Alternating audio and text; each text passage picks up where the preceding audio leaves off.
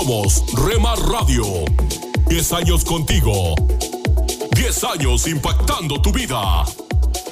Remar Radio, gracias por tu preferencia. Impactando tu vida con poder.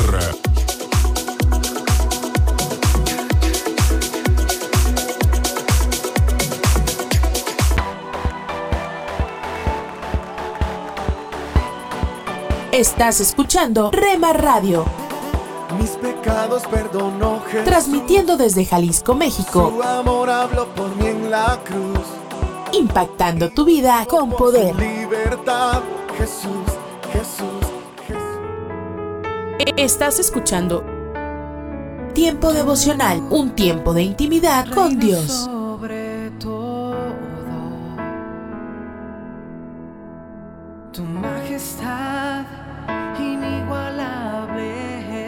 Escucha de lunes a viernes a partir de las 6 a.m. Tiempo devocional, un tiempo de intimidad con Dios.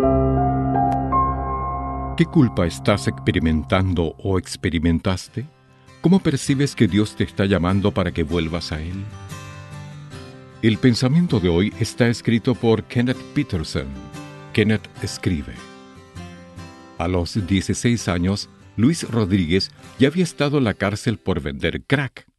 Y ahora, por intento de asesinato, estaba de vuelta preso, con perspectiva de cadena perpetua. Pero Dios le habló e hizo que recordara sus primeros años cuando su madre lo llevaba fielmente a la iglesia. Tras las rejas, Luis sentía que Dios le sacudía el corazón. Finalmente se arrepintió de su pecado y aceptó a Jesús. En el libro de Hechos encontramos a un judío celoso llamado Saulo, culpable de ataques tremendos a los creyentes en Jesús y con un corazón asesino. Era líder de una pandilla y participó en la ejecución de Esteban. Pero Dios le habló literalmente. De camino a Damasco una luz ensegueció a Saulo y Jesús le dijo, ¿Por qué me persigues? Saulo preguntó, ¿Quién eres, Señor? Y ese fue el comienzo de su nueva vida. Llamado entonces Pablo, acudió a Jesús. Al final, a Luis Rodríguez le otorgaron libertad condicional. Desde entonces ha servido a Dios dedicando su vida al ministerio carcelario en Estados Unidos y América Central. Dios se especializa en redimir lo peor de nosotros, sacude nuestro corazón y nos habla en medio de nuestra culpa. Tal vez es tiempo de que nos arrepintamos de nuestros pecados y acudamos a Jesús. Oremos. Jesús, siento que me sacudes el corazón, perdona mis pecados. Amén. El pensamiento de hoy fue traído a ustedes de parte de Ministerios Nuestro Pan Diario. Tengamos una perspectiva diferente acerca de poseer. Es impresionante cómo nos preocupamos por obtener cosas y por llenar nuestra casa de más cosas. Es un deseo interminable de poseer artefactos. Coleccionamos zapatos, pinturas, adornos, incluso comida. Hay quienes llenan sus despensas y luego al tiempo se dañan las cosas y las tienen que botar. Por otra parte, puede ser un deseo por llenar el vacío que no se puede llenar ni con esas cosas ni con miles de fiestas, amigos o actividades.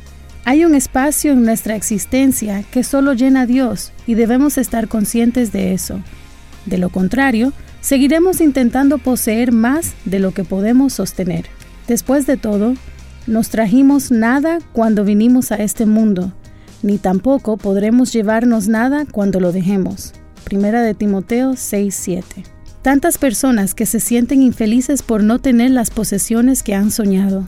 Tantos que tienen tanto y no se sienten felices. No han entendido que hay cosas más importantes que los objetos, autos, casas, adornos y cosas que aprecian tanto. Hoy día la posesión más importante es la salud. Es triste cuando vemos que un desastre natural se ha llevado todas las posesiones de miles de familias. Su respuesta siempre es que están agradecidos de estar vivos. Y es cuando nos damos cuenta de lo que es realmente importante. Con la pandemia muchos concluimos que hoy día lo más importante es la salud. Nos cambió la perspectiva en muchos aspectos, también sentimos la importancia de estar compartiendo en familia y con amigos. Es un tesoro que damos por sentado cuando no nos prohíben hacerlo. Ahora apreciamos de manera singular cuando nos podemos abrazar de nuevo. estar en la misma habitación conversando y compartiendo. Es esencial que tengamos una perspectiva diferente acerca de poseer, acerca de lo que es realmente valioso. Son valiosas nuestras relaciones, es valiosa nuestra vida y son valiosas las huellas que dejamos. Más aún, si llevan a otros a los caminos de Dios. Valoremos todo lo que hagamos que señale a otros a Jesús.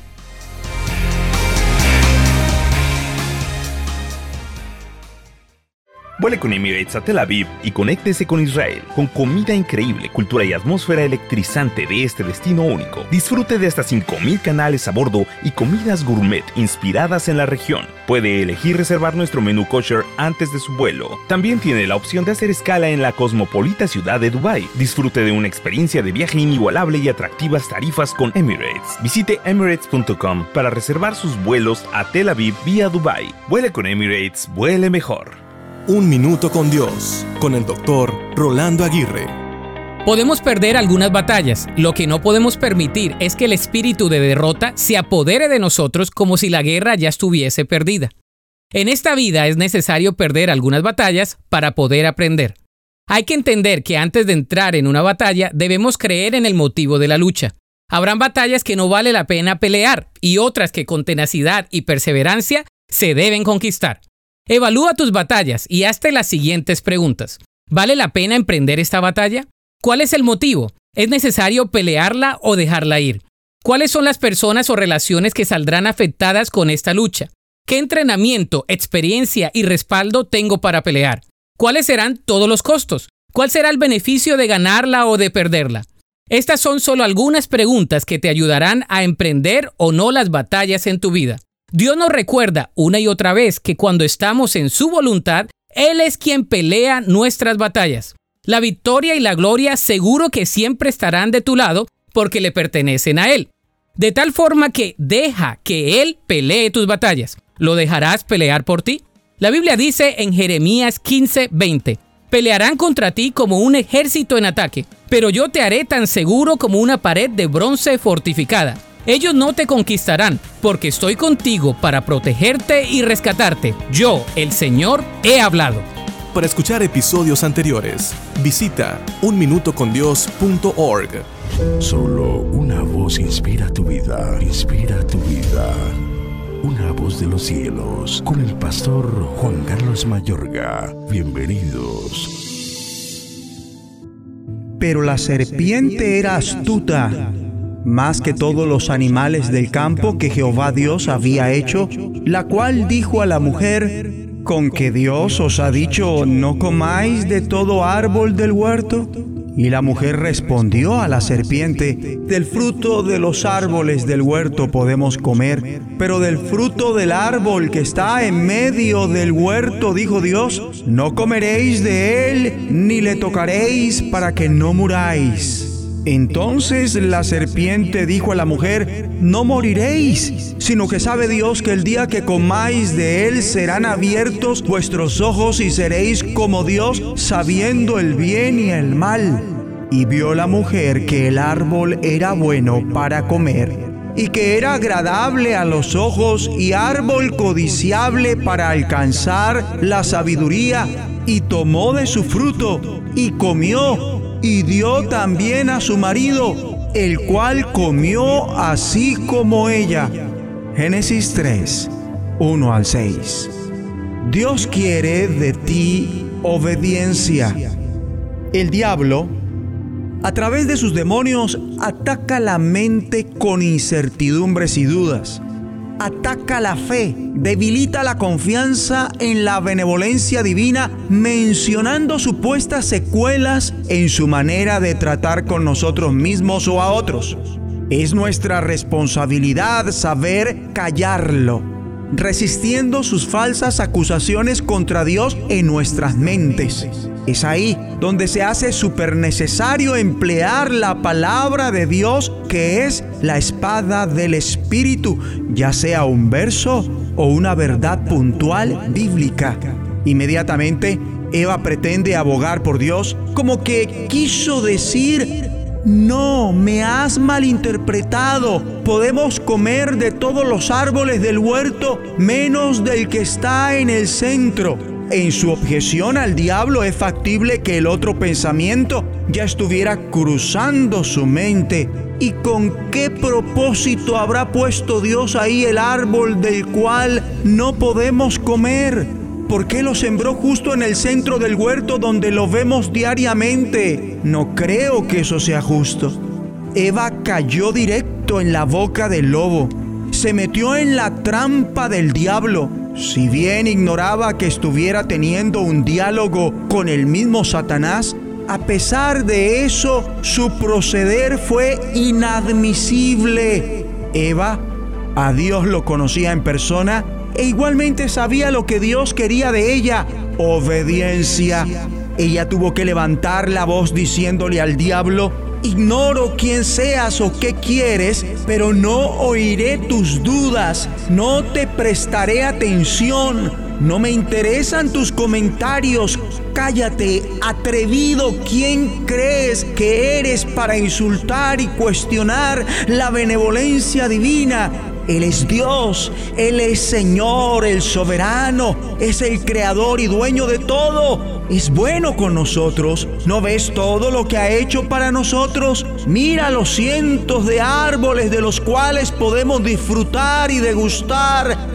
¿Por qué eliges preciso el único que nos está prohibido?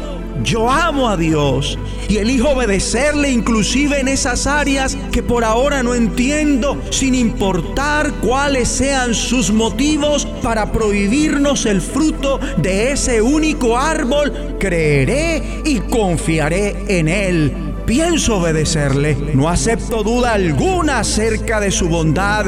La rechazo. Cuanto antes, oremos. Digamos todos juntos. Padre Celestial, ante las dudas e incertidumbres que el diablo quiere poner en mi mente, le digo a Satanás, no oiré tus dudas, no te prestaré atención, no me interesan tus comentarios, cállate, atrevido, ¿quién crees que eres para insultar y cuestionar la benevolencia divina? Él es Dios, es el Señor el soberano, es el creador y dueño de todo, es bueno con nosotros. Yo amo a Dios y elijo obedecerle inclusive en esas áreas que por ahora no entiendo. Y sin importar cuáles sean sus motivos para permitir lo que ahora vivo y darme sus mandamientos, creeré y confiaré en Él. Pienso obedecerle. No acepto duda alguna acerca de su bondad, la rechazo en el nombre de Jesucristo. La voz de los cielos, escúchanos, será de bendición para tu vida. De bendición para tu vida. Alimento para el alma. Lecturas diarias de inspiración producidas por Radio Transmundial.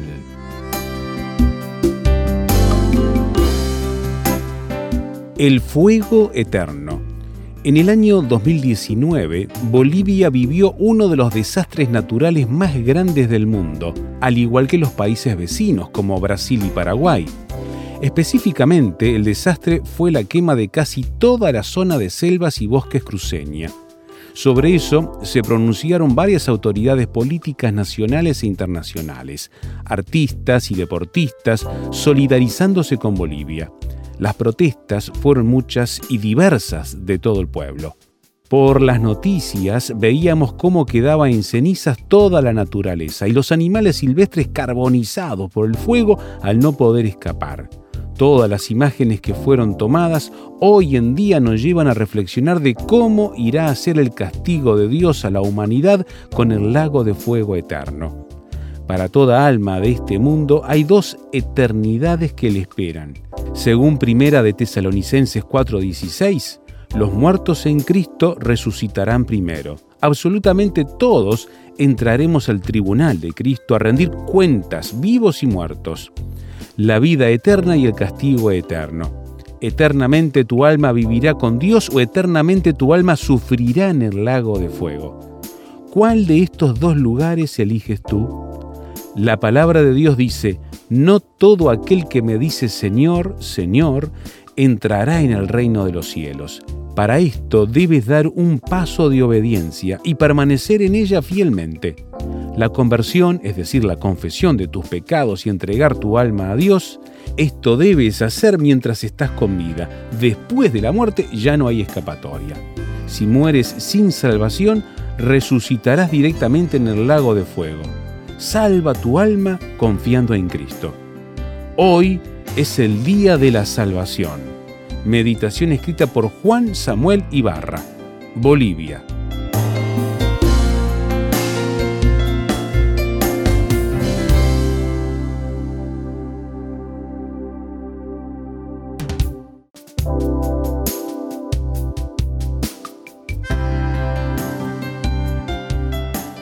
Para más información o si desea adquirir el libro Alimento para el Alma, escriba a apa.transmundial.org o llame aquí en México al 50 25 42 06. 50 25 42 06. Alimento para el Alma es una producción de Radio Transmundial.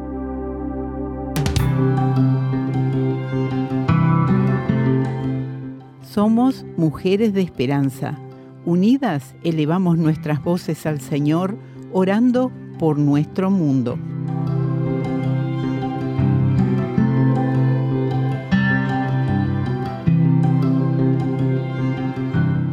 Dios, oramos por las adolescentes en Uruguay que están considerando quitarse la vida, que encuentren en ti una razón para vivir.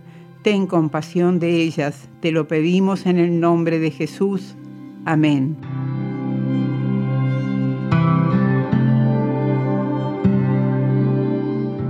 Descarga el boletín de oración con todas las peticiones del mes, artículos adicionales para sembrar esperanza en mujeresdeesperanza.org o solicítalo por WhatsApp al signo de más 598 91 610 610.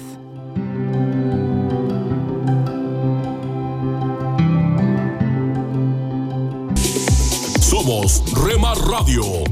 10 años contigo. 10 años impactando tu vida.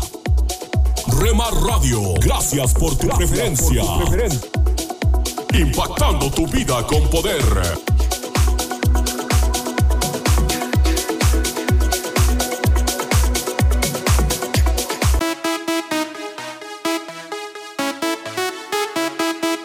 Estás escuchando Rema Radio. Transmitiendo desde Jalisco, México. Impactando tu vida con poder. Alcanzar tus sueños, sueños. Estás escuchando Tiempo devocional, un tiempo de intimidad con Dios.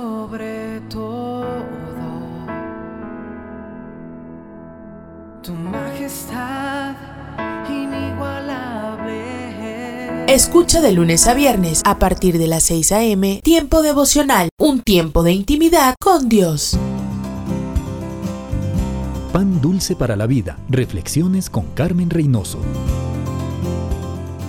En esta época de fórmulas, déjeme darle una que no falla. El que quiere ser el primero entre vosotros será vuestro siervo. Si quiere ser importante, no lo logrará según la filosofía del mundo. Para ser importante en el reino de Dios, tenemos que arrodillarnos y humildemente declararnos siervos, expresándole nuestra disposición de ir y hacer lo que Él nos mande.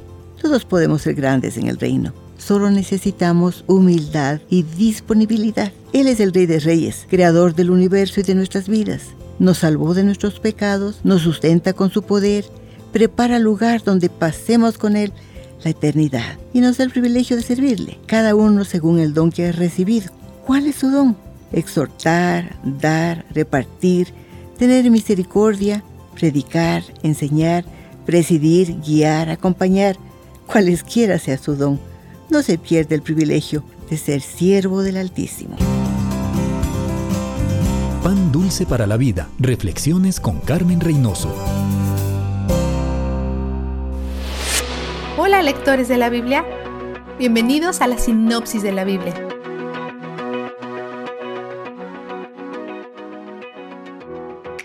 Hoy continuamos cinco días después que Pablo fue entregado al gobernador Félix en Cesarea. Miembros de las autoridades de Jerusalén han venido a hablar con Félix acerca de Pablo. Su abogado y portavoz comienzan halagando a Félix antes de acusar a Pablo de comenzar revueltas y de profanar el templo, cosas que él no hizo. Pablo se defiende con la verdad. Él se esmera en vivir con integridad y honrar a Yahweh haciendo todo lo que está escrito en la ley y los profetas en el Antiguo Testamento. Félix posiblemente está familiarizado con el cristianismo o como le llama Pablo, el camino, porque vive en Cesarea rodeado de prominentes evangelistas como Felipe. Quiere escuchar más de Pablo, por lo que le dice a los miembros de las autoridades de Jerusalén que tomará una decisión más tarde y los envía de vuelta a su hogar. Le dice a los soldados que mantengan a Pablo en prisión, pero que lo traten bien en estos días no es requerido que la prisión cuide de ti, sino que dependes de familiares y amigos para esto y muchas veces los guardias no les permiten hacer esto. Félix continúa llamando a Pablo para que le hable del camino, pero nunca es suficiente para él. Además, tiene esperanza que Pablo lo soborne para salir de prisión. Pero Pablo mantiene su integridad compartiendo el Evangelio y siguiendo las reglas. Luego de dos años, Félix deja su puesto inesperadamente. La historia dice que fue expulsado del poder porque no lograba mantener la paz entre judíos y gentiles. Para no empeorar la situación con los judíos, deja a Pablo prisionero. Festo es sucesor de Félix, y una de las primeras cosas que aborda al asumir el puesto es la situación de Pablo. Mientras está en Jerusalén, las autoridades le dicen, tráenos a Pablo para poder lidiar con esto. Ellos traman otro plan para matarlo, pero en vez, Festo les dice que vengan a Cesarea. Cuando ellos vienen y presentan su caso en contra de Pablo, él mantiene que no ha roto ninguna ley, ni de judíos ni de romanos. Festo quiere mantener la paz con los judíos y no quiere ser expulsado del poder como Félix, por lo que le ofrece llevar a Pablo de regreso a Jerusalén para ser enjuiciado. En cambio, como ciudadano romano, Pablo opta por apelar a César. Él quiere ser elevado a un tribunal supremo, que en teoría estaría más a su favor. Festo está de acuerdo. Unos días más tarde, el rey Herodes Agripa II viene al pueblo. Mientras el gobernador Festo y el rey Agripa conversan, Festo le cuenta la historia completa y Agripa pide escuchar el lado de la historia de Pablo. Cuando traen a Pablo ante Agripa y otros líderes prominentes, Festo lo presenta diciendo, Todos quieren que muera, pero no pienso que él ha hecho nada incorrecto. ¿Qué debo de hacer? Esto es reminiscente de los juicios de Jesús. Pablo comienza pidiéndole al rey que sea paciente con él mientras cuenta su historia de sus días de perseguidor, seguido de su conversión. Festo interrumpe y dice que Pablo está perdiendo la cabeza. Pablo acaba de dar una hermosa explicación del Evangelio, pero Festo no lo capta. Como Pablo escribió en 1 Corintios 1:18, el mensaje de la cruz es una locura para los que se pierden. Pablo dice, no estoy loco, y el rey lo sabe también. ¿Crees todo esto, verdad, rey Agripa? Probablemente Agripa se sintió bajo la mira y dice, Pablo, no estoy listo para convertirme todavía dame más tiempo. Y Pablo dice, el tiempo que sea necesario. Quiero que todos los que están aquí conozcan al Dios que yo conozco y amen al Dios que yo amo. Mi única esperanza es que no terminen también en prisión. Ellos concluyen y privadamente los líderes están de acuerdo que Pablo es inocente y que de no haber él apelado a César, el rey Agripa lo habría liberado. Vistazo de Dios. Pero Dios me ha ayudado hasta hoy. 26-22. Aún en lo que parece el peor momento, Dios está dirigiendo los pasos de Pablo conforme a su plan. Ha pasado juicio tras juicio, acusaciones falsas, difamación, interrogatorios con torturas, palizas, naufragios y encarcelamiento, y aún en todo eso, ve la ayuda de Dios en cada paso del camino.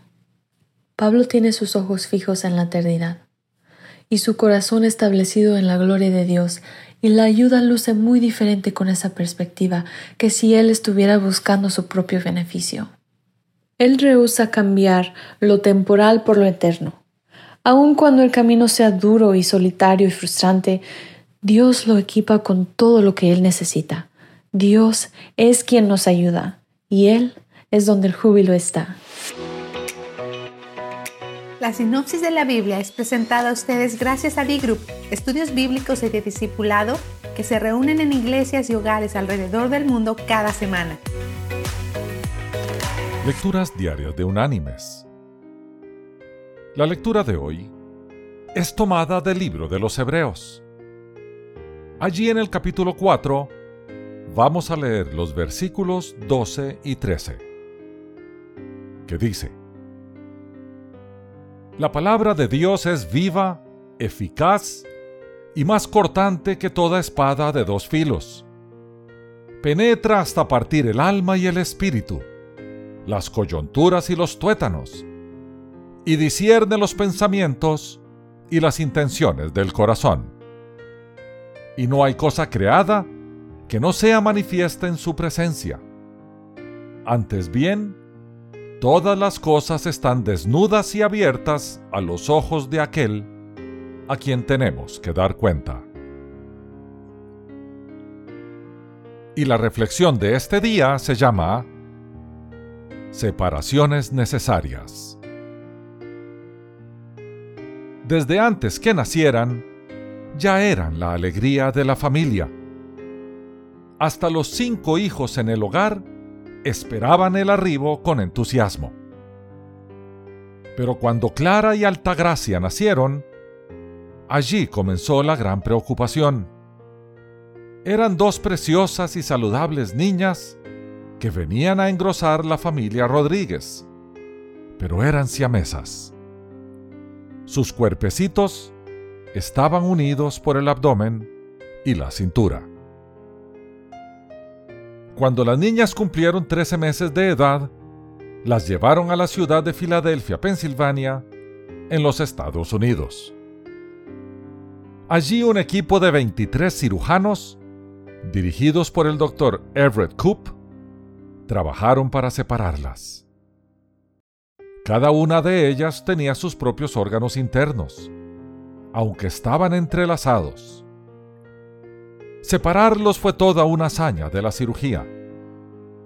Al terminar la operación, el doctor Coop anunció, las niñas crecerán sanas y normales.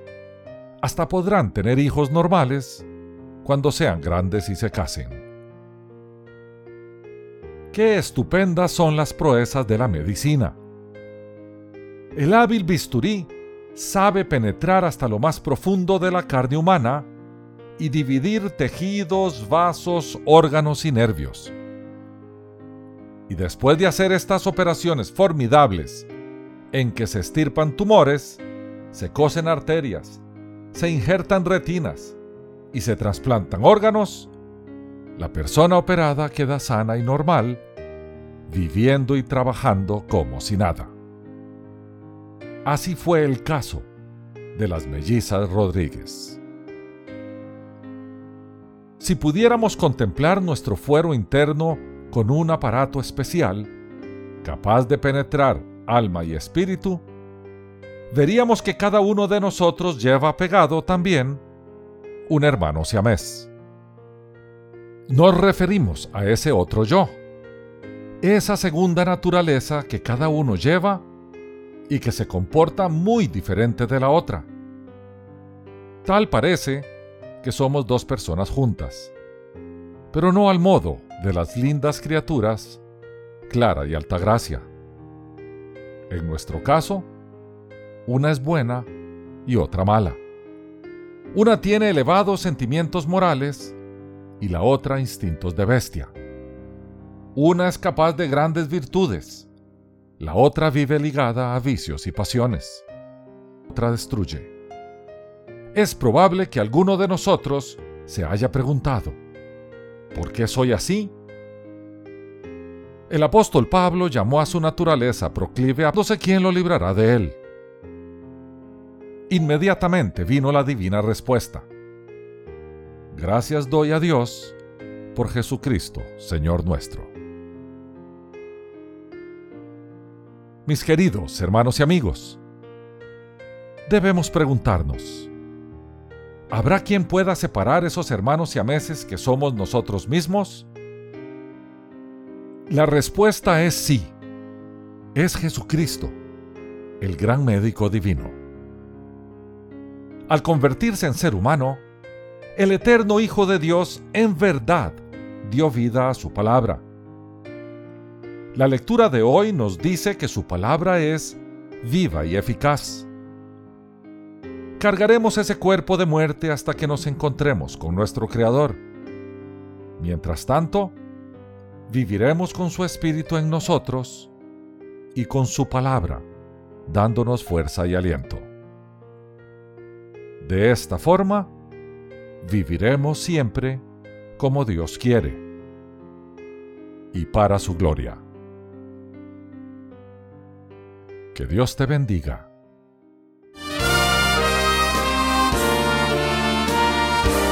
Presentamos La Buena Semilla una reflexión para cada día del año. La buena semilla para hoy se encuentra en Lucas 13:24. Jesús dijo, Esforzaos por entrar por la puerta angosta, porque os digo que muchos procurarán entrar y no podrán. Y en Juan 10:9, Yo soy la puertera, salvo. La reflexión de hoy se titula Luche para entrar. Las señales sonoras y luminosas indican a los pasajeros de los transportes públicos que las puertas del bus se van a cerrar. Esto no impide que algunas personas que llegan tarde se lancen dentro corriendo el riesgo de quedar atrapadas por las puertas que se cierran. ¿Por qué tantos viajeros corren ese riesgo sabiendo que cada tres o cuatro minutos pasa un tren o un bus. Su empeño en querer entrar me hace pensar en esta frase de Jesús, esforzaos a entrar por la puerta angosta.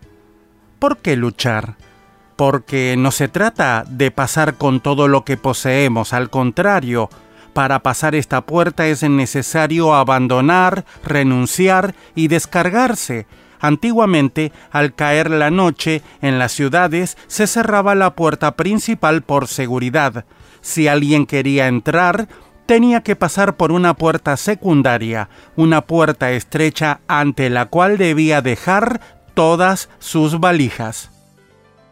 Amigo oyente, sucede lo mismo para pasar por la puerta estrecha, la puerta que lleva a la vida eterna solo podemos entrar si dejamos nuestras pretensiones, nuestro orgullo, nuestra codicia. Es preciso ir a la cruz donde Jesús dio su vida para salvarnos, a usted y a mí. Él nos abrió la puerta de la reconciliación con Dios. La puerta estrecha también es la puerta de la misericordia de Dios. Esta puerta se cerrará un día, es necesario pasar por ella ahora mismo. Debe ir a Jesús hoy.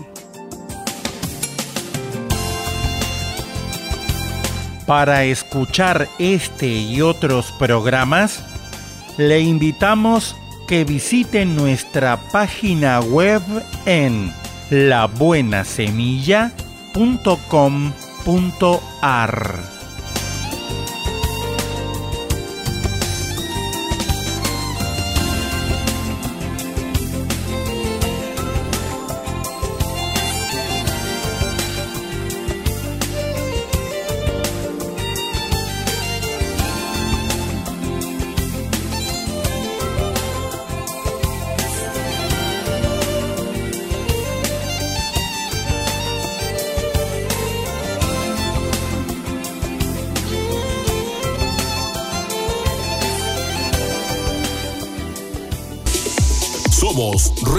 Radio. 10 años contigo. 10 años impactando tu vida. Remar Radio, gracias por tu preferencia. Impactando tu vida con poder.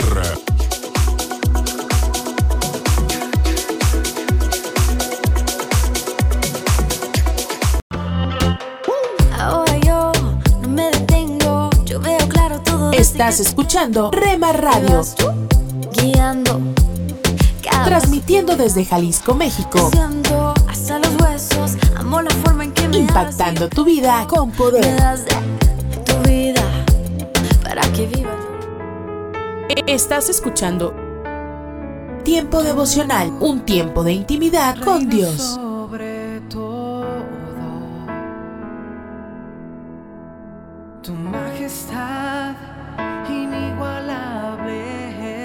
Escucha de lunes a viernes a partir de las 6 a.m. Tiempo devocional, un tiempo de intimidad con Dios.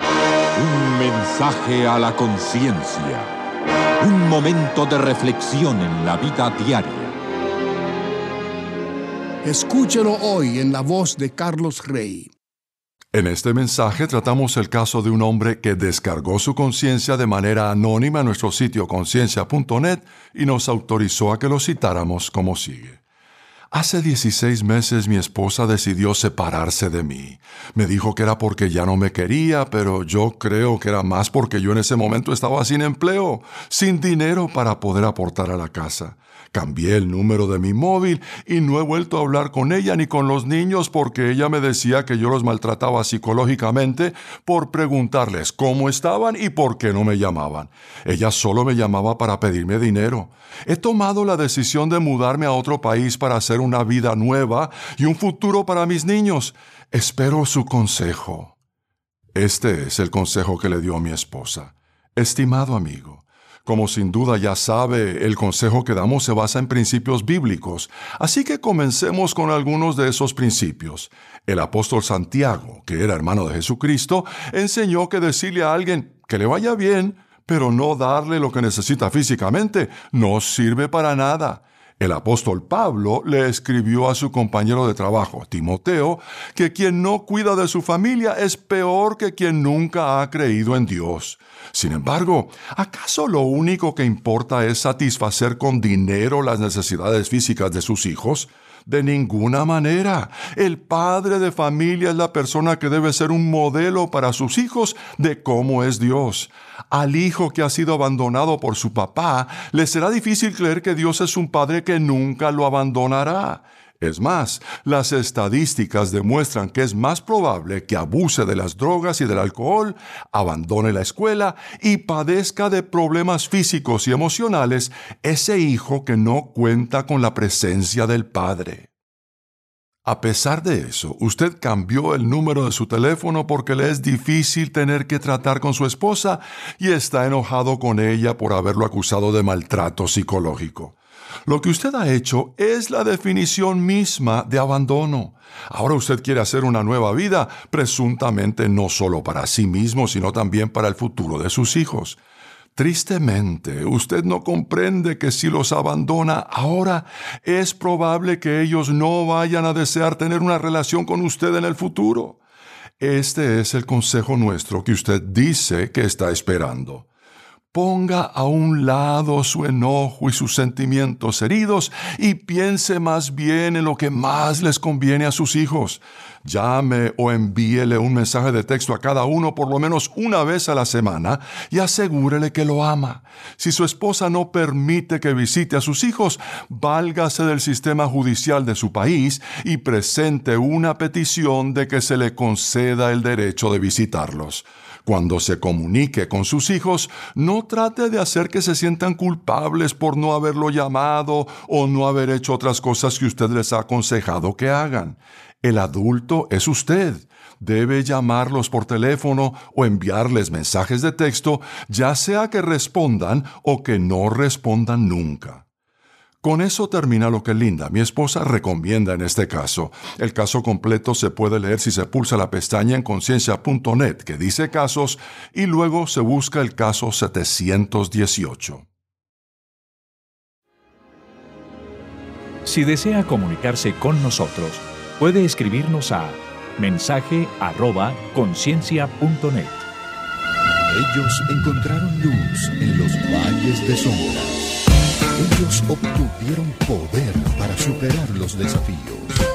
Hombres, mujeres y niños que cada día experimentaron el maravilloso mundo de la oración. A partir de este momento le invitamos a que entre con nosotros a El maravilloso mundo de la oración, el mejor de los encuentros, en la voz del pastor José Hernández.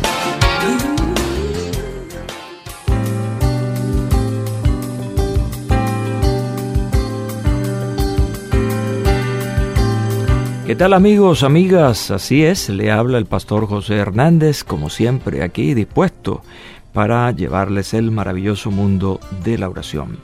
Gracias a la estación a través de la cual están escuchando esta programación y esperamos que en esta la bendición de Dios pueda estar sobre cada uno de ustedes. Bueno, hoy vamos a llevarles la continuación de esta maravillosa serie que hemos titulado Las oraciones de David, hijo de Isaí. Y bueno, vamos a acompañar esta reflexión de hoy con una excelente canción que hemos preparado para ustedes.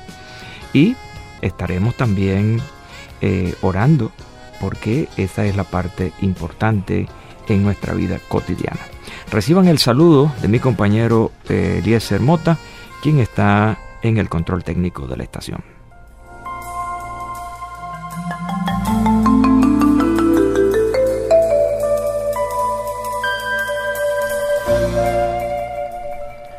La serie Las oraciones de David, hijo de Isaí, hemos venido desarrollando ya este en su tercer presentación, tercer programa. Comenzamos un poco tocando el Salmo 72, que precisamente termina así, las oraciones de David, hijo de Isaí. Y entonces analizando y viendo un poco este salmo, encuentro algunos aspectos interesantes en estos eh, versículos, 20 versículos, y encuentro pues allí algunas eh, oraciones, algunos temas de oración. Encontramos el tema de la justicia, donde eh, se plantea allí a un Dios de justicia, y luego encontramos a el Dios a quien le entregamos y pedimos por el dominio de todas las cosas, versículo 8 al 11 y estoy listo para un tercer eh, programa donde encuentro una tercera oración eh, de la cual nosotros también debemos hacernos eco en nuestra intercesión a Dios diariamente. Así que bueno, sigan conmigo para que descubramos esta tercera oración aquí en el Salmo 72.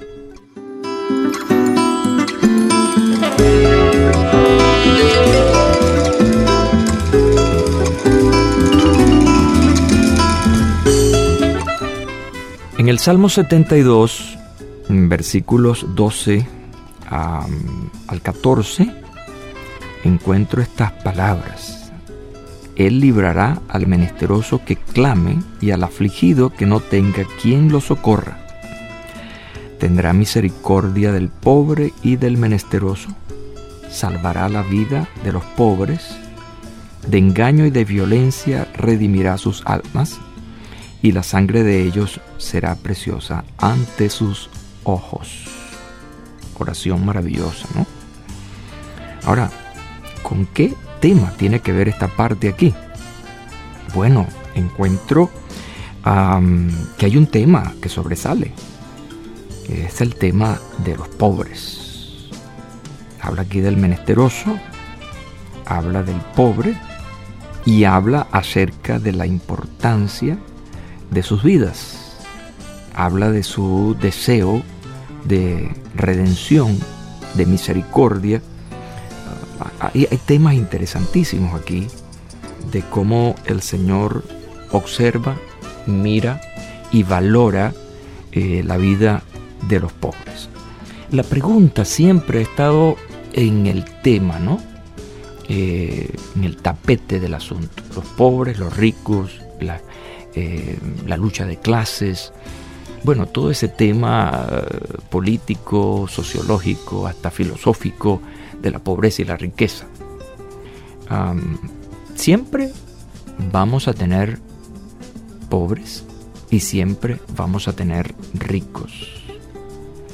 No todos podemos ser ricos y no todos podemos ser pobres. De manera que siempre dentro de esas ah, diferencias humanas, así como hay el, el blanco, el negro, el alto, el de baja estatura, el flaco, el gordo, en fin, también vamos a enfrentarnos a la cuestión social. Pobres, ricos, clase media, clase alta, media alta, en fin. Vamos también a, a encontrarnos con realidades desde el punto de vista de las capacidades de la gente. Grandes científicos, medianos científicos, gente que no son científicos, gente académica, gente no académica, profesionales, no profesionales, en fin. ¿Por qué? Bueno, porque al fin y al cabo todos vamos a necesitarnos unos de otros. Los ricos van a necesitar de los pobres y los pobres van a necesitar de los ricos.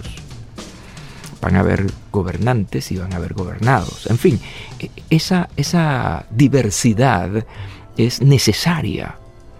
Nunca vamos a tener una clase igual, porque aquellos países donde se habla de una sola clase, e, e, eso es mentira porque siempre los gobernantes van a estar por encima de los gobernados. van a vivir bien. En fin, van a tener las comodidades que el resto del pueblo no las tiene. Es lo que se llama pues una utopía. Pero sí es importante que quienes gobiernan sepan gobernar. Es importante que quienes sean ricos sepan ser justos. Y bueno, como lamentablemente vivimos en un sistema humano imperfecto, injusto, como hablábamos en el primer programa, entonces tenemos que acudir a Dios en oración por los pobres. Y aquí viene esa importancia de la oración de David, donde él habla acerca de esa capacidad, de ese amor de Dios como dice el versículo 12, para librar al menesteroso que clame y al afligido que no tenga quien lo socorra. Ah, que tendrá misericordia del pobre y del menesteroso, que salvará la vida de los pobres. Oiga, nosotros debemos diariamente, diariamente, tener en nuestra oración a los pobres. Orar porque mm, a veces en condiciones eh, no igual en todos los países, pero hay, hay, hay pobres, verdaderamente pobres, ¿no? Gente que no tiene eh, que comer. Estamos hablando de pobreza extrema en una clasificación sociológica, ¿no? Eh, de lo que es la pobreza. Pobres en extremos, bueno, no tienen que comer, no tienen un techo, en fin, están totalmente desasistidos el sufrimiento humano es terrible y es allí precisamente donde juega un papel importante esta oración de David, hijo de, Isaí, que nosotros debemos imitar. Cuando estamos aquí eh, en el maravilloso mundo de la oración, para hablar de la oración, es precisamente para aprender acerca de la oración y aprender a orar y recordarnos ah, de qué cosas este, tenemos que acordarnos en nuestra oración y uno de los puntos importantes que debemos recordar en la oración es precisamente la intercesión por los pobres. Hoy crecen más en el mundo, la pobreza es mayor, por lo tanto nuestra oración por los pobres debe ser mayor.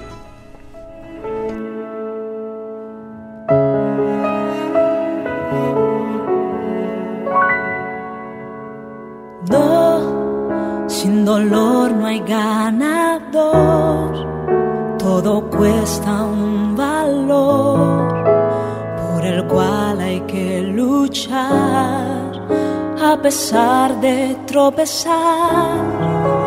¿De qué importaría ganar si fue tan fácil llegar a la meta y al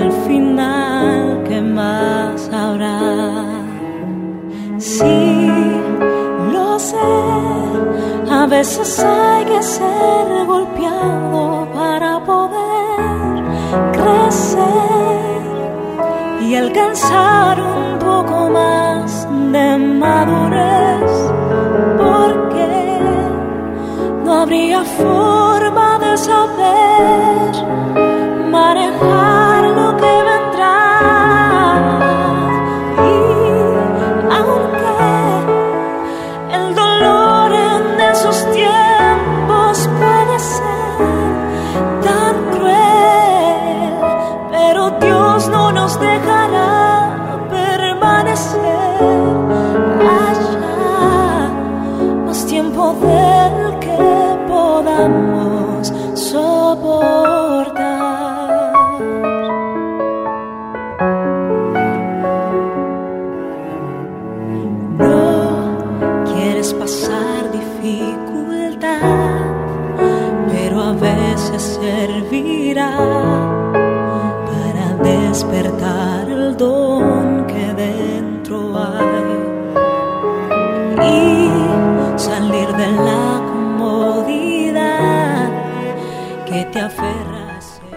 Señor, gracias por enseñarnos, gracias por sensibilizarnos y por recordar hoy en este programa y en esta oración a los pobres. Señor, guárdalos de la violencia, del engaño y oramos hoy para que tú suplas necesidades. Como dice este salmo, salva la vida de los pobres. Amén. Amigos, gracias por acompañarme al final de esta entrega del maravilloso mundo de la oración. Recuerden que pueden escribirme para hacerme sus comentarios a la dirección electrónica oración arroba transmundial.org o a la mensajería de texto al 0416 739 6277. Bien, será hasta el próximo encuentro. Dios mediante.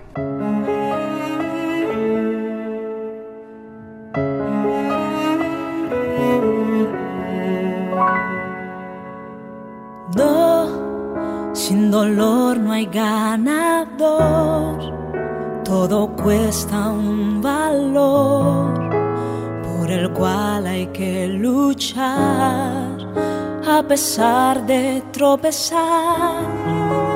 ¿De qué importaría ganar si fue tan fácil llegar? Mirad bien, no sea que alguno deje de alcanzar la gracia de Dios, que brotando alguna raíz de amargura os estorbe y por ella muchos sean contaminados, dice Hebreos 12:15. El autor de Hebreos en este capítulo trata sobre los problemas diarios del cristiano. ¿Cuáles son sus deberes de manera a salir victorioso en medio de ellas? Uno de los obstáculos que muchas veces hay que enfrentar es la amargura. La gracia de Dios está disponible para todo hijo de Dios. Esa gracia que nos permite alcanzar una vida de propósito por medio de nuestro Señor Jesucristo. Pero en el versículo de hoy nos hace una seria advertencia. Puede brotar alguna raíz de amargura que estorbe. Solo puede brotar algo que está sembrado en el fondo. Eh, la raíz de amargura no nos permite vivir en la gracia de Dios. Es como un estorbo. Es como una pequeña raíz que con el tiempo se convierte en un gran árbol. La raíz de amargura es algo pequeño, se convierte en un gran impedimento para vivir en el plano de la voluntad de Dios. Una raíz de amargura se alimenta a las raíces de los desacuerdos, las heridas del pasado y terminan en resentimientos profundos. Los resentimientos no solo destruyen las relaciones, incluso dentro de la familia, también daña lo más importante, eh, la persona que sufre, que lo abriga. De todas las cosas malas y destructivas que puedan ocurrirnos, el resentimiento es una de las peores.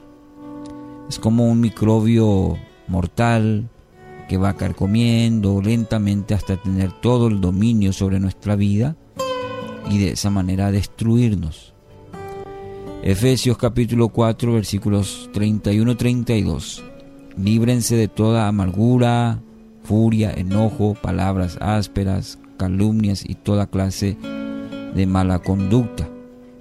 Por el contrario, sean amables unos con otros, sean de buen corazón y perdónense unos a otros, tal como Dios los ha perdonado a ustedes por medio de Cristo. Puede ser que usted hoy esté luchando con ese sentimiento, contra el resentimiento por alguna herida, por algún dolor que alguien le causó. Debe permitir al Espíritu Santo que llene su vida, porque solo mediante el obrar de Dios, solo mediante el obrar de Dios, su perdón, su renovación, su restauración sobre su vida, usted va a poder sanar toda herida que causa la amargura. Hoy es un día para experimentar la sanidad, el poder de Dios de manera a liberar la vida de todo tipo de amargura. Somos Remar Radio. 10 años contigo.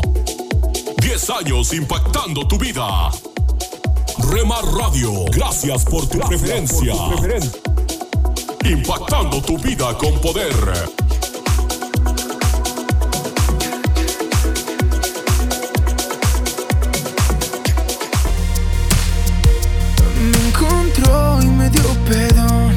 Estás escuchando Rema Radio. Transmitiendo desde Jalisco, México. Impactando tu vida con poder. escondido en tu corazón. Quiero siempre. con- Estás escuchando Tiempo devocional, un tiempo de intimidad con Dios.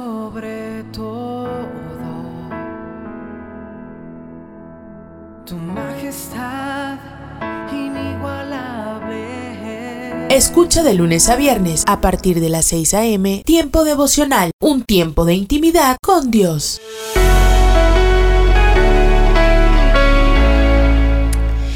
Hablamos de Salvador Dalí, este pintor y escultor español que decía, la mayor desgracia de la juventud actual es ya no pertenecer a ella. Y sí, así como termina la primavera, como en la misma rapidez se extingue la juventud. La juventud, quien llena de flores, deseos y sueños, emerge con tremenda esperanza de la profundidad de los corazones y con la misma rapidez y efervescencia, lastimosamente termina. Aunque por allí dicen que la juventud en realidad es un estado del corazón, y es cierto. Pero muchas veces ese estado ya no acompaña en las energías que se traducen en nuestro movimiento. Así que de allí se hace necesario recordar que todo aquello bueno que podamos llevar a cabo, lo hagamos mientras tengamos dichas fuerzas. Otros dirán, la juventud está llena de inmadurez y en cambio la madurez llega con el avistamiento de las canas. Y estoy también de acuerdo. Pero en ambos casos, saben, la mejor decisión se encuentra a la distancia de una frase. Una frase que la podemos decir con toda sinceridad y de corazón. Jesús, sé mi Señor. Sé mi Señor en mi juventud. Sé mi Señor aún en mi vejez. Pero sé mi Señor. Dios conoce nuestro corazón y nuestros defectos como también nuestras virtudes y nuestras victorias. Pero en esta tarde te animo a que tu deseo en todos ellos, sea la etapa la cual estés pasando o la temporada que estés vislumbrando. Que en todas ellas sea tu deseo amarlo, conocerlo y hacerlo tu Señor. Cuando nos encontramos en momentos difíciles, olvidamos que la vida continúa, pero ante cualquier situación debemos aferrarnos a la fe y a la esperanza.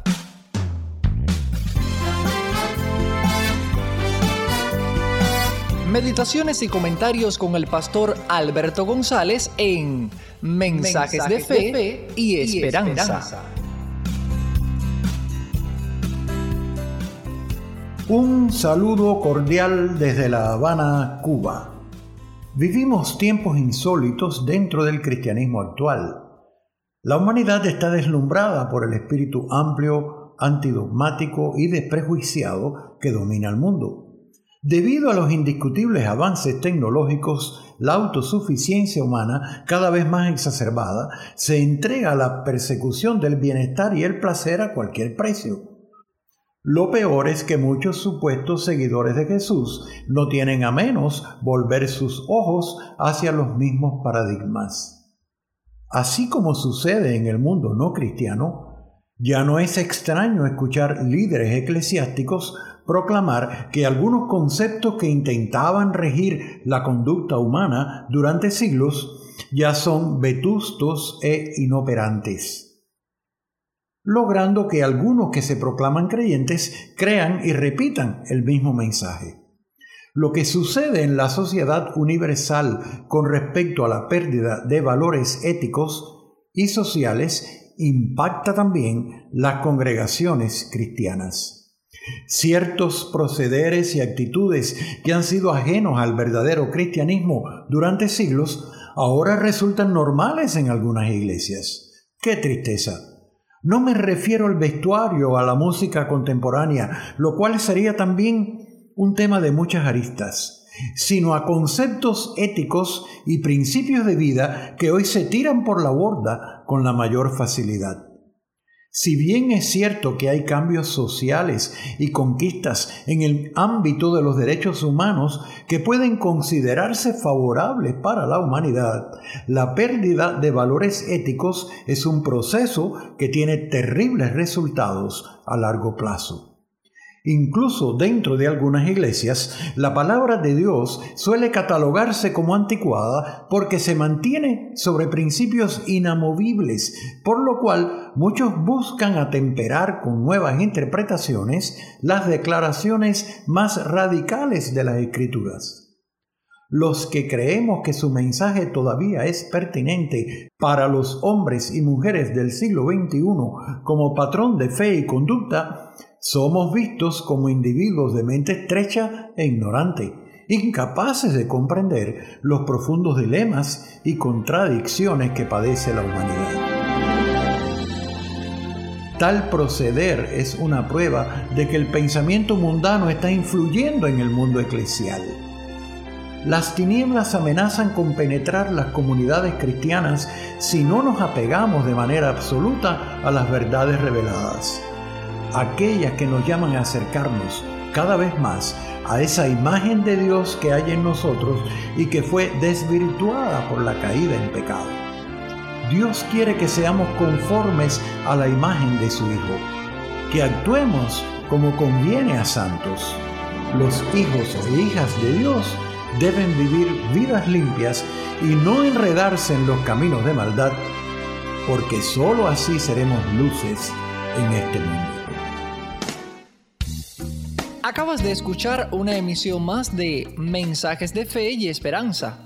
Puedes escribirnos por correo postal a la siguiente dirección: Pio Box 8700, Cari, NC 27512, Estados Unidos. También puedes enviar un correo electrónico a feyesperanza@transmundial.org. Gracias por la sintonía y la esperamos en el próximo programa de mensajes de fe y esperanza.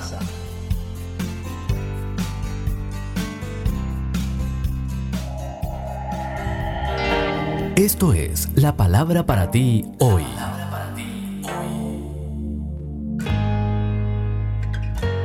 Y la palabra para ti hoy es cómo enfrentar el miedo, quinta de una serie de siete escrita por Bob Gass. En Salmos 27.1 leemos, El Señor defiende mi vida. ¿A quién habré de temer? Un viejo proverbio dice, El miedo hace al lobo más grande de lo que es. Es cierto, exagera el problema y como resultado desperdicias energía valiosa en maneras inadecuadas.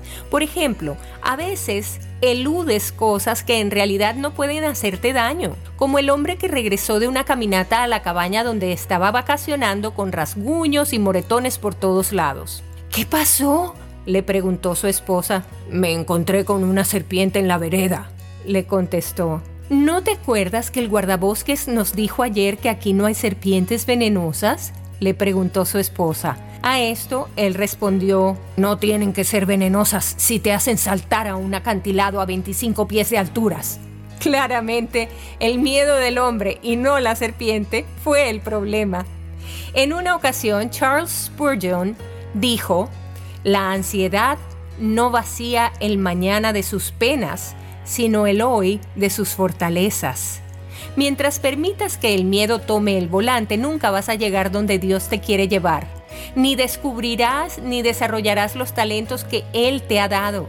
Y esto es lo extraordinario, que Dios te ayudará a enfrentar y a conquistar los miedos que te están controlando, pero si se lo pides. David el asesino del gigante, autor de los salmos y el rey amado de Israel, con frecuencia se encontró entre la espada y la pared. En una de esas ocasiones escribió, Señor, ven pronto y me ayuda. Salmos 38, 22. Por favor, Señor, ven a librarme. Salmos 40, 13. No obstante, David sabía a quién recurrir. El Señor defiende mi vida. ¿A quién habré de temer? Cuando Dios es la fuente de tu fuerza, puedes enfrentar tus peores miedos y vencerlos. En Efesios capítulo primero, en el verso 6, el apóstol Pablo está hablando de la obra redentora del Señor Jesucristo, donde ofrendó su propia vida, pero dice para alabanza de la gloria de su gracia, con la cual nos hizo aceptos en el amado. Hoy me gustaría tratar sobre el tema siendo aceptos.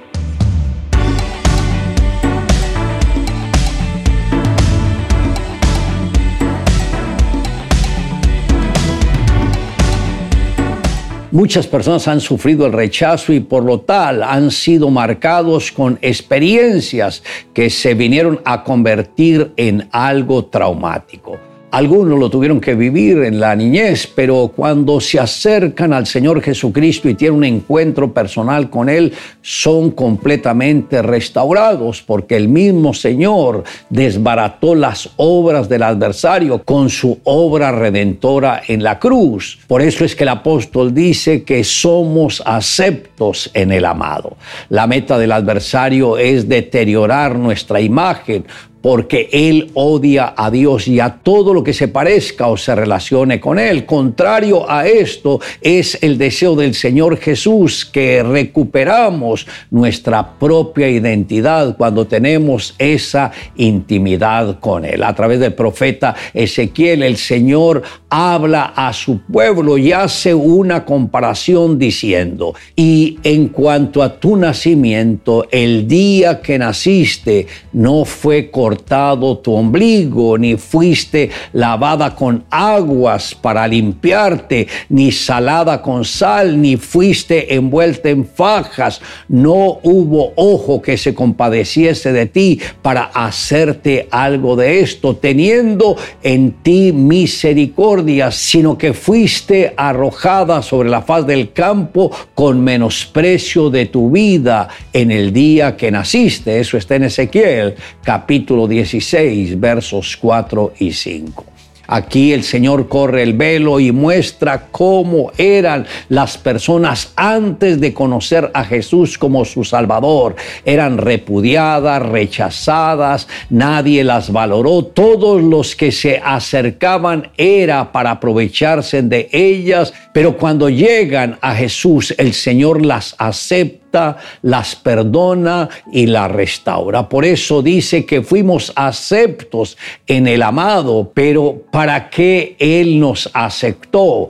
para que le alabemos y le glorifiquemos, para que le sirvamos con todo nuestro corazón, como lo dijo el mismo Señor a través de Jeremías, porque fue perpetuo mi dolor y mi herida desahuciada no admitió curación. Eso está en Jeremías capítulo 15, verso 18. Algunas heridas fueron causadas desde la niñez y como fueron heridas emocionales, quedaron muy grabadas en lo profundo del corazón y muchos se hicieron a la idea que ese dolor perduraría para siempre y que no había remedio que pudiese quitarle la aflicción. No obstante, el mío Señor da la respuesta cuando dice, por tanto así dijo Jehová, si te convirtieres yo te restauraré y delante de mí estarás y si entre sacares lo precioso de lo vil serás como mi boca, conviertas en ellos a ti y tú no te conviertas a ellos. Esto está en Jeremías capítulo 15,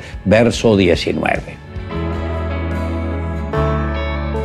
Un obrero de General Motors había tratado de cortar cierto nuevo metal muy duro. Después de repetidos esfuerzos inútiles, llevó el metal al administrador general de la corporación, quien era un reconocido ingeniero e inventor de automóviles, y le dijo que no podía cortar el metal. El ingeniero le preguntó, ¿ha usado el diamante para cortar metales? El trabajador dijo que no y luego fue a tratar de hacerlo y pudo cortarlo con el diamante. Entonces el administrador le dijo, el metal no es demasiado duro, sino que nuestras herramientas no son suficientemente fuertes. Dios sabía que las herramientas de los primeros discípulos no eran lo suficientemente fuertes para hacer el trabajo difícil que Él les había asignado. Él reconocía que la fortaleza humana no tenía la suficiente potencia para cumplir el propósito de Dios. Por eso Cristo había insistido en que sus discípulos esperasen hasta que hubiera venido el Espíritu Santo en el día del Pentecostés. Antes de dedicarse a la tarea de obedecer la gran comisión, fueron preparados para su inmensa tarea por el poder del Espíritu Santo que vino a morar en sus vidas aquel día. En semejante forma nuestras herramientas humanas son débiles para llevar a cabo el trabajo de Cristo y para vivir como Cristo.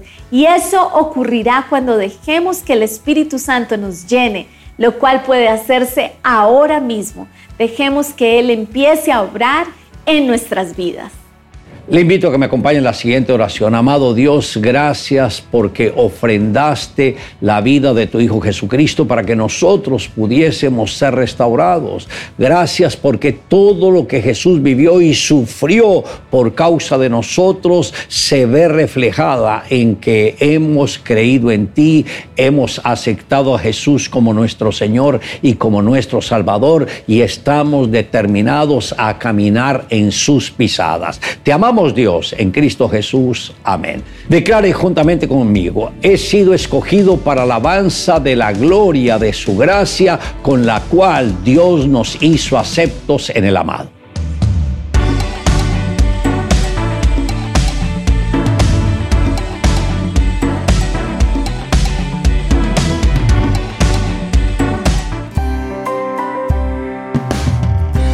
Hoy es un día donde esas puertas de bronce van a ser quebrantadas y lo que sea imposible se va a convertir en realidad. Aférrate a eso. Él va a ir delante de ti. La dosis diaria con William Arana. para que juntos comencemos a vivir. Yo iré delante de ti y enderezaré los lugares torcidos. Quebrantaré puertas de bronce y cerrojos de hierro haré pedazos. Estoy leyendo el manual de instrucciones, la palabra de Dios en Isaías 45.2. Cuando estoy leyendo esto, me pongo a pensar qué son esos lugares torcidos, qué simboliza o qué representan los lugares torcidos, qué simbolizan esas puertas de bronce. Este pasaje tiene algo allí implícito muy, muy interesante para ti en este día. Mira, los caminos torcidos simbolizan cosas equivocadas que hemos hecho en el pasado, cosas que hiciste que dejaron huella, situaciones de pecado, malas decisiones. Pero sabes una cosa, Cristo Jesús restaurará todas las cosas cuando vienes a Él. Y es capaz de transformar esos caminos torcidos en una senda derecha, en una senda segura, y de transformar lo torcido en un futuro lleno de bienestar. No importa qué situaciones hayas vivido en el pasado, no, eso no importa, ni qué caminos torcidos hayas recorrido. lo que yo entiendo a través de su palabra es que Él va a enderezar esos caminos de tu vida, claro. Porque, porque Él planeó mejores cosas para ti. Porque los planes de Dios para nosotros son aún mejores que los que nosotros podamos imaginar. No importa lo que te haya sucedido, hoy tenemos que decidir seguir a Jesús, ser transformados en Él y todas las cosas serán transformadas. Esas puertas cerradas de bendición se van a abrir y los caminos equivocados se van a corregir. Por eso Jesús vino a hacer nuevas todas las cosas. Y Él va a restaurar y va a transformar. No importa. Esa senda que está eh, tal vez torcida será transformada en un futuro lleno de bienestar. No importa. No importa lo que uno haya recorrido. Porque yo creo esa palabra. Él dice, yo iré delante de ti y enderezaré ese lugar torcido, quebrantaré puertas de bronce. Y si Él lo dice, yo me aferro a esa palabra. Hoy quiero que tú te impregnes de esa palabra y entiendas que Él vino a hacer nuevas todas las cosas y a transformar la maldición en bendición. El enemigo quiso destruirte, pero Dios tenía un plan. Y Él se mueve en los tiempos de una forma que tú y yo no entendemos. Él ya estaba en ese pasado mirando, Él sabía lo que habría de suceder y todo lo que el enemigo quiso hacer para destruirte fue usado por el Señor para mostrarte hoy su salvación. Y en la medida en que tú y yo anhelemos agradar al Señor y hacer su voluntad con un corazón sincero, tus caminos serán guiados, serán enderezados por la mano poderosa de Dios. Así que hoy es un día de restitución. Hoy es un día donde esas puertas de bronce van a ser quebrantadas. Esos cerrojos de hierro que la sujetaban serán hechos pedazos para derribarlos y no serán necesarios otros métodos sino los que Dios tiene para ti. El Señor mismo va a hacer un milagro. Y lo que sea imposible, lo que sea insospechado, se va a convertir en realidad. Así que hoy te vengo a decir en esta dosis que deja a un lado el temor, deja a un lado la cobardía y avanza por el camino que tienes que avanzar, porque el Señor ha dicho, yo iré delante de ti. Aférrate a eso. Él va a ir delante de ti. Que hoy en tu día, en tu momento de dolor, de tristeza, que te tratas como de, de, desafinar, que te pinchas en el camino, acuérdate que Él te está diciendo, yo iré delante de ti. A nosotros no nos incumbe razonar el por qué, sino hacer frente y avanzar, porque es la obra de Él y Él te va a ayudar.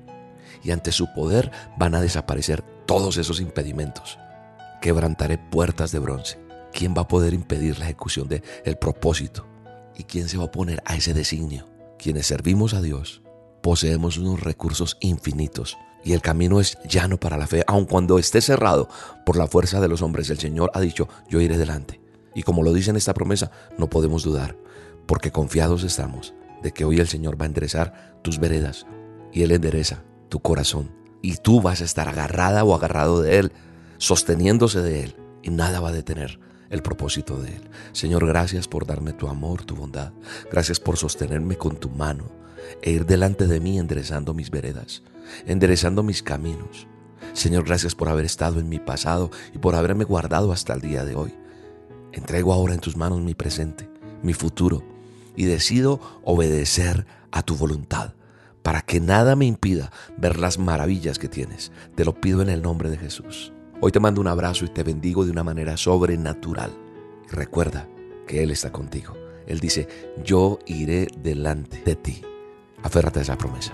Un abrazo. Y te cantamos, milagroso, abres caminos,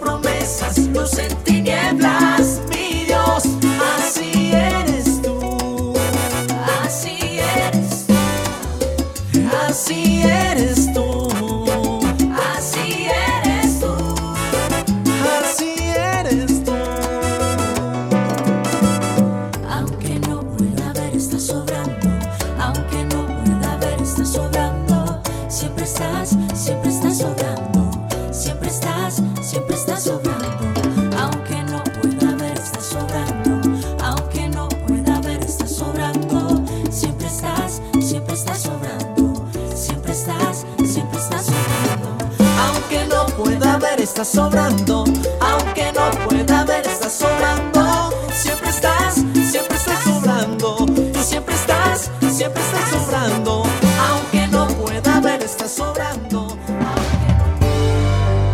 La dosis diaria con William Arana. Párate a un lado. Observa el paisaje a tu alrededor. Alza la vista a conceptos eternos. Recuerda que lo esencial es lo invisible a los ojos.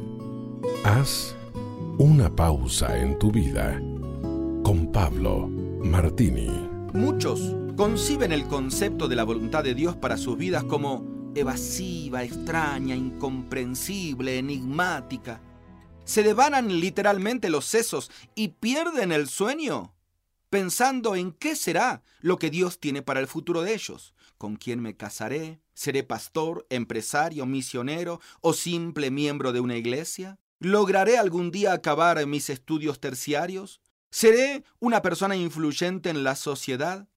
Quizás el problema principal en discernir su voluntad sea que en realidad no estamos dispuestos a cumplirla.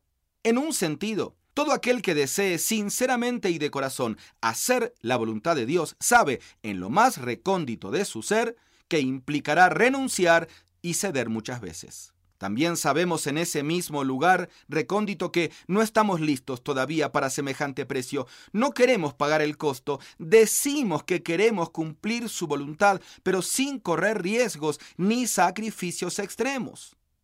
Intentamos encontrar la voluntad de Dios en el sector de ofertas y allí nunca la encontraremos. De allí nuestra dificultad. Tenemos la tendencia de escoger lo que nos agrada hacer y desechar aquello que nos cueste trabajo, aquellas cosas que son un inconveniente o que perturben nuestros patrones de vida. Y Dios dice así esto no funciona, amigo. Entonces, no digamos que Él es difícil de comprender o su voluntad difícil de descubrir. Seamos sinceros y digamos que a nosotros nos resulta difícil obedecer. Jesús dijo, He aquí estoy dispuesto a ir pronto, como estaba profetizado en el rollo del libro acerca de mí. El hacer tu voluntad, Dios mío, me ha agradado. Salmos 40, 7 y 8. No estaba regateando, probando si esa voluntad del Padre se acomodaba a sus pretensiones. No, la aceptó tal y cual era, combo completo. Cruz, clavos, entrega, renuncia, sangre, espinas, látigo y traición.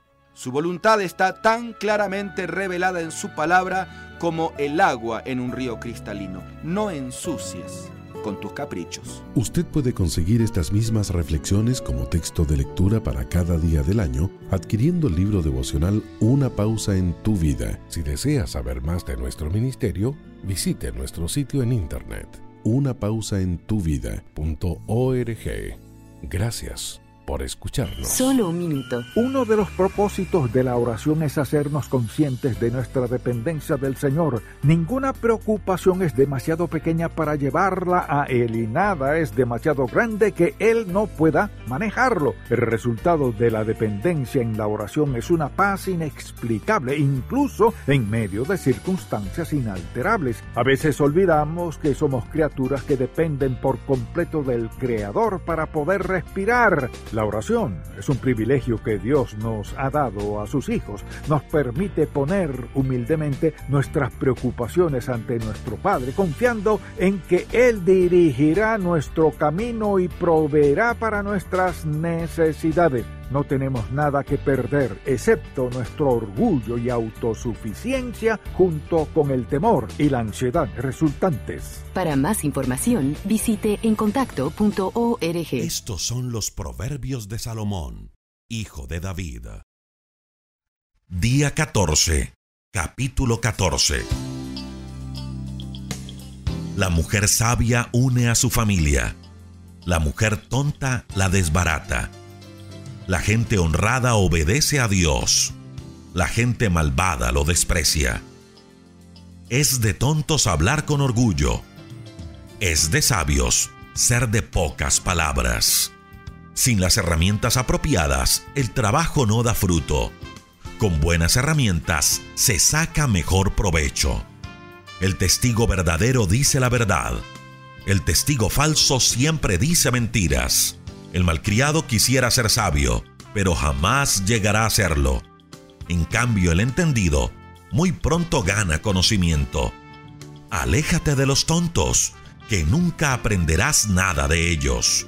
El que es sabio lo demuestra en que piensa bien lo que hace, pero el tonto vive engañado por su propia estupidez.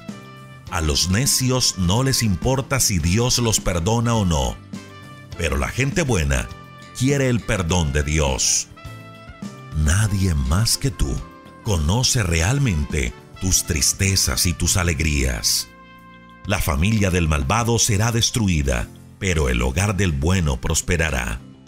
Hay cosas que hacemos que nos parecen correctas, pero que al fin de cuentas nos llevan a la tumba. La mucha risa causa dolor. Hay alegrías que acaban en tristeza. La gente tonta es feliz con su mala conducta. La gente buena es feliz con sus buenas acciones. La gente tonta cree todo lo que le dicen. La gente sabia piensa bien antes de actuar. El sabio conoce el miedo y se cuida del peligro, pero el tonto es atrevido y se pasa de confiado.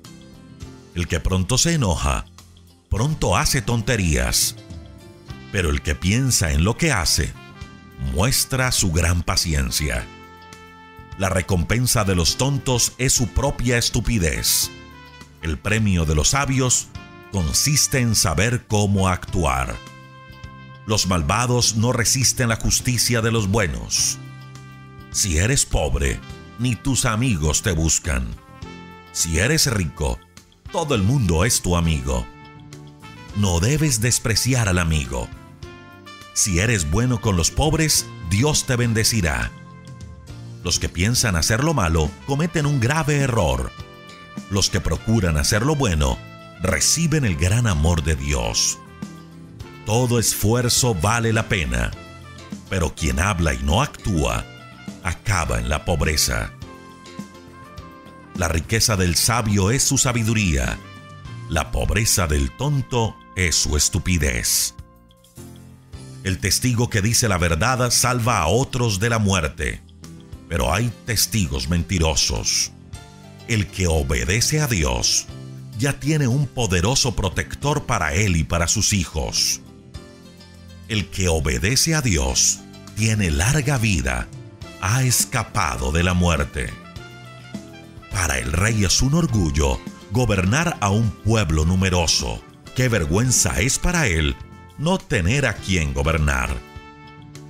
El sabio domina su enojo, el tonto no controla su violencia.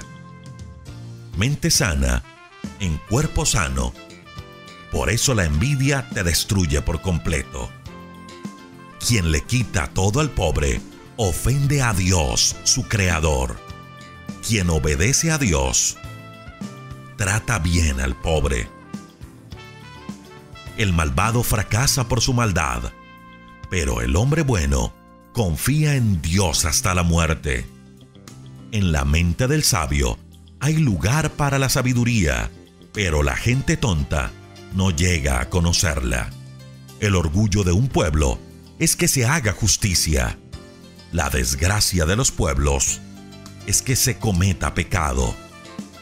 El ayudante inteligente se gana el aprecio del jefe, pero el empleado sin vergüenza provoca su enojo.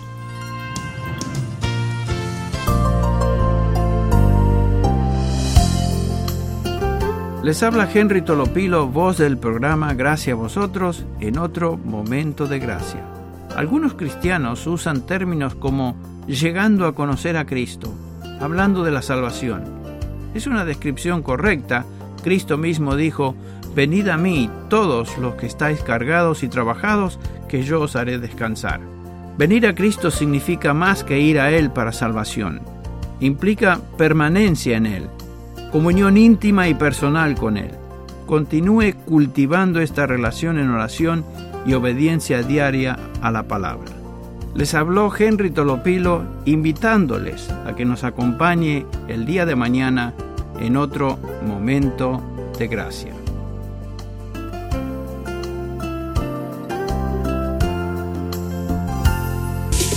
Somos Remar Radio. 10 años contigo. 10 años impactando tu vida. Remar Radio, gracias por tu preferencia. Impactando tu vida con poder.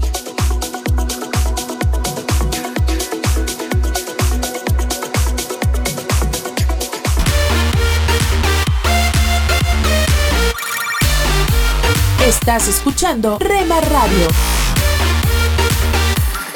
Transmitiendo desde Jalisco, México. Impactando tu vida con poder.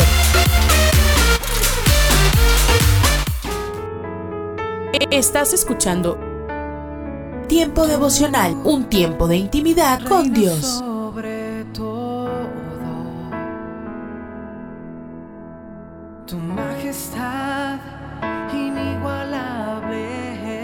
Escucha de lunes a viernes a partir de las 6 a.m. Tiempo devocional, un tiempo de intimidad con Dios. Somos Remar Radio. 10 años contigo. 10 años impactando tu vida. Remar Radio, gracias por tu preferencia. Impactando tu vida con poder.